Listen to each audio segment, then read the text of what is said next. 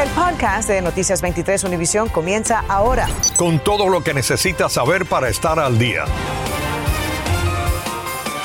¿Qué tal? Buenas tardes. Les saluda Ambrosio Hernández. Mi colega Sandra Peebles tiene el día libre. Esta tarde los bomberos sofocaron un incendio en un edificio de apartamentos en la calle 213 y la 9 Place en Miami Gardens. Las llamas causaron severos daños y los bomberos removieron el techo de un apartamento en el tercer piso para combatir mejor el fuego. Los bomberos están trabajando para determinar las causas del siniestro. No se reportaron personas lesionadas. La policía reveló hoy nueva información sobre la balacera en la que una persona terminó estrellándose contra un árbol en Pembroke Pines. El pistolero sigue prófugo, mientras que revelan que el fallecido residió en Miami-Dade. Iván Taylor está en vivo desde donde terminó todo en Pembroke Pines. Adelante, Iván. Buenas tardes. Y Ambrosio, la policía también descarta que esto haya sido otro episodio de ira de carretera, lo que en inglés se conoce como road rage. Dicen que ese no fue el caso. Pues bien, la víctima, descrita como un hombre de 20 años, los agentes están diciendo que una vez que llegaron a su auto, que se estrelló aquí en esta área contra una palmera, ya estaba muerto. Lo que sí le podemos decir es que esto fue un acto intencional dirigido hacia la víctima. Así la detective de Pembroke Pines, Jalil Nader, despejó dudas de que la balacera de lunes por la noche que cobró la vida del chofer de un BMW oscuro de 2010 pudiera ser un acto de violencia al azar. Estaba involucrado el vehículo de la víctima, el vehículo de un sospechoso y de pronto hasta un tercer vehículo. El tercer auto fue el de una conductora con la que chocó inicialmente la víctima mortal, aparentemente después de haber sido baleado. Según la policía, vecinos de la zona marcaron al 911 después de escuchar varios disparos. Sucedió en el área del Centro de Rehabilitación Memorial Manor en el 777 South Douglas Road el lunes, minutos antes de las 11 de la noche. Esto nos hace pensar que el sospechoso y la víctima parecían conocerse o podrían estar ligados a través de otras personas. El capitán Adam Feiner reveló que el hombre de 20 años era afroamericano y que su auto recibió unos seis impactos de bala. La incógnita sigue siendo el por qué. Lo que sí sabemos de la víctima es que estaba desamparado y el último eh, dirección que sí sabemos es que en Miami-Dade. La policía dijo tener poca información sobre el vehículo que conducía el pistolero. Dijeron que era un sedán, no revelaron color o modelo. Cuentan con que la comunidad puede ayudarlos a resolver el misterio. Pues bien, los detectives están diciendo también de que no pueden revelar la identidad del fallecido sin antes notificar a un familiar. En estos momentos esto es todavía un rompecabezas, por lo que están exhortando a la comunidad a comunicarse con ellos por la línea de alto al crimen de Broward y si usted es esa persona que puede llamar, no se preocupe en cuanto a revelar su identidad porque se puede mantener en el anonimato. Informándoles en vivo, Iván Taylor, Noticia 23, Univisión. Gracias, Iván. Las autoridades de Miami-Dade identificaron como Guillermo Cuba, de 50 años, al oficial que arrestaron el 11 de este mes en la escuela secundaria North Miami Senior High. El director de la policía, Alfredo Ramírez, dijo en un comunicado que la detención del agente se produjo por amenazar de muerte con su arma de fuego a una persona mientras estaba fuera de servicio en un evento deportivo escolar. Cuba ha sido relevado de sus funciones. Se avecina una Navidad muy diferente para muchas personas necesitadas que año tras año cuentan con la cesta de la Camacol. Natalia Rodríguez está en vivo para explicarnos qué está ocurriendo. Adelante, Natalia. Bueno, Como sabes, esto es una tradición de más de 30 años y aunque para este año han cambiado un poco la logística, el propósito sigue siendo el mismo, brindar a cientos de familias la oportunidad de disfrutar de una comida o cena navideña mediante la entrega de jabas o canastas de alimentos. Eventos en años anteriores donde las personas llegaban y hacían la fila a pie. Mañana no será así. Ojo, la entrega será tipo drive o sea que se tienen que mantener en sus vehículos en todo momento y se repartirá por orden de llegada. Se aceptará dos familias por auto, pero cada una debe presentar su licencia de conducir o una factura como de luz o de agua mostrando su dirección. Además, y muy importante, en lugar de 3.500 cestas, solo se entregarán 500. La razón no las explica Wilfredo Willy Gort, director de Relaciones Internacionales de Camacol. Escuchemos desgraciadamente por la cuestión de la cadena de distribución que existe hoy en día y que nuestro eh, sponsors han estado utilizando y dando comida todo el año, solamente vamos a poder dar 500 habas este año, no comparado con otros años. Esperamos que si Dios quiere pronto podamos dar otra vez las 6.000 o 7.000 que dábamos. Hoy en día muchas de las personas jóvenes que no tienen carro, que viejos, personas mayores pueden venir en otro coche siempre y cuando traigan identificación evento está pautado a comenzar mañana a las 7 de la mañana. Sin embargo, organizadores recomiendan que lleguen a eso de las 5 de la mañana. La policía cerrará algunas vías. Tome en cuenta que la entrada será por la calle 7 del noroeste y bajará y de ahí tendrán que bajar por la avenida 14 hasta llegar a la torre de Camacol. La salida ya estaría siendo por aquí la calle Flagler. A esta hora ya han comenzado a poner algunas, líneas y vallas para evitar que las personas se estacionen. Se espera, como en años anteriores, que las personas comiencen a llegar incluso desde esta noche. Estaremos aquí. En vivo, Natalia Rodríguez, Noticias 23, Univisión. El Departamento de Justicia pagará unos 130 millones a 40 sobrevivientes y familiares de las víctimas mortales de la masacre en la escuela Marjorie Stoneman Douglas de Parkland. Y hoy se llevó a cabo una audiencia en la Junta Escolar de Broward para proveer los detalles. María Fernanda López nos amplía.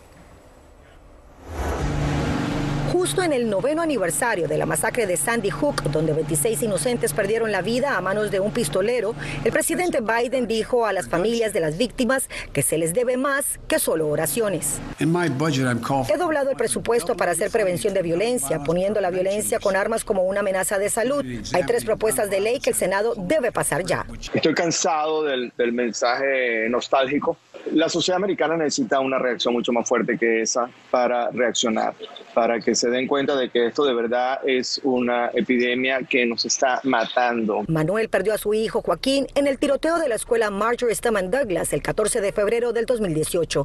Casi tres años después de litigios, se llegó a un acuerdo para que las familias de las 17 víctimas mortales reciba cada una 1.02 millones de dólares y otros sobrevivientes afectados indemnizaciones que van desde 22 mil a 776 mil dólares.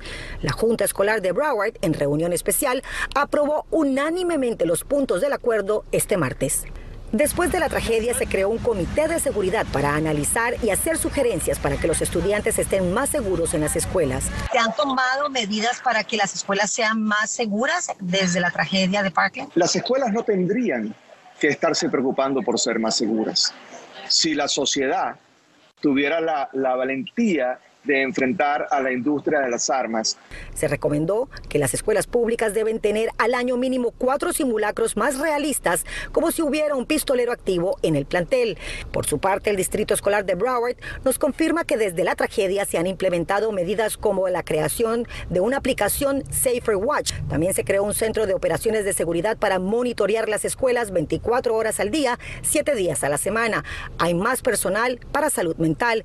Se incrementó en 500 el personal de seguridad para un total de 1.200. 30 millones para cámaras de seguridad. Manuel Oliver nos confirmó que continuará ahí afuera de la Casa Blanca esperando hasta el momento en que pueda hablar con el presidente Biden. En Fort Lauderdale, María Fernanda López, Noticias 23, Univisión. Infórmate de los principales hechos del día. En el podcast de Noticias 23, Univisión. El único campo de golf que tienen los residentes de Miami en el Parque Melrose seguirá abierto por ahora. Así se conoció tras la firma de un acuerdo que extenderá hasta el año 2024 el funcionamiento del parque mientras que las autoridades de la ciudad de Miami terminan de negociar el futuro de esas tierras con el empresario cubano-americano y privado Jorge Más Santos. Erika Carrillo ha seguido el tema y nos cuenta sobre esta noticia. Durante los próximos tres años, los residentes de Miami podrían seguir disfrutando de algo que les pertenece, el parque público Mel Reese y los campos de golf. Tras un acuerdo temporal firmado esta semana entre la ciudad de Miami y la familia de Luca, que ha administrado por décadas el lugar y ahora logra salvarlo antes de que desaparezca. Desde su llegada a la alcaldía, Francis Suárez ha sido quien promovió la entrega de 80 acres de zona verde y tierra pública al empresario privado Jorge Mas y a sus socios para que construyan aquí un masivo complejo comercial con locales, hoteles y un estadio de fútbol en el que el exjugador David Beckham tiene una pequeña participación. El estadio fue la carnada para aquellos que son personas que son fanáticos del soccer, votaran a favor de eso. Ahí viene un millón de pies cuadrados de construcción y le van a dar el poder total al señor Más para que haga con esa tierra, de acuerdo tengo entendido, lo que quiera. Los campos de golf seguirán funcionando por ahora mientras que la ciudad y el grupo de Jorge Más culminan la negociación que empezó en 2018 cuando los votantes aprobaron dar el parque sin hacer una licitación. El grupo privado solo ofrecía pagar una renta anual de 4 millones de dólares, pero una tasación sugirió mucho más. Y el comisionado Reyes, quien siempre ha considerado que este es un mal negocio para los residentes, está pidiendo una revisión de los precios. Aquí todas las tierras han subido enormemente nosotros tenemos que hacer otra evaluación de esa tierra para que si hay algún tipo de negociación sea basado en el precio actual. El administrador nos dijo hoy que las negociaciones avanzan y que se están preparando para informar a los comisionados de la ciudad en las próximas semanas. Sin embargo, el tema siempre ha sido polémico y no cuenta todavía con el apoyo de las autoridades del condado Miami-Dade ni del aeropuerto internacional, que temen problemas de seguridad en el área y un aumento en el tráfico. Y aunque por ley el administrador de Miami, Arno Noriega, es el encargado de hacer la negociación para esta tierra pública, serán los comisionados quienes tengan la decisión en sus manos. Se requieren cuatro de los cinco votos a favor para que este proyecto se lleve a cabo y eso ocurriría el próximo año. Erika Carrillo, Noticias 23, Univisión. Gracias, Erika. Testigos que viajaban en el mismo automóvil donde murieron Osvaldo Payá Sardiñas y Harold Cepero testificaron hoy ante la Comisión Interamericana de Derechos Humanos. También la familia del líder del movimiento Cristiano Liberación narró otros incidentes que pusieron en peligro sus vidas. Mario Vallejo tiene el reportaje. Declaró abierta la audiencia en el caso 14196. Durante una audiencia de la Comisión Interamericana de Derechos Humanos esta tarde se escucharon los testimonios de familiares y testigos directos de lo que calificaron como el atentado gubernamental que le costó la vida al líder del movimiento Cristiano Liberación, Oswaldo Payá Sardiñas, y al joven Harold Cepero en julio de 2012. La viuda de Payá, Ofelia Acevedo, narró cómo ella y su familia habían sido blanco de atentados similares antes de la muerte de su esposo. Sufrimos varios atentados. Al menos en tres ocasiones aflojaron las tuercas de las ruedas de nuestro carro. Si no fuera porque Osvaldo maneja con mucha precaución, esa noche nos hubiéramos matado. Uno de los testigos claves del caso, el ciudadano español Ángel Carromero, quien viajaba en el auto junto a Payá, Cepero y un ciudadano sueco, declaró. Iban hostigándonos constantemente y se iban acercando, se iban acercando hasta que nos golpearon, perdí el control del vehículo y nos sacaron de la carretera.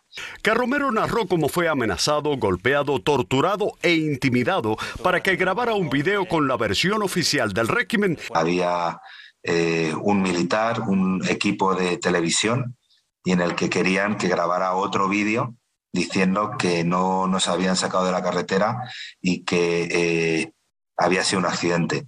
Cuando la comisión le preguntó cómo había impactado en ella la muerte de su padre, Rosa María Payá no pudo ocultar sus lágrimas y dijo: ¿Y eso no es reparable?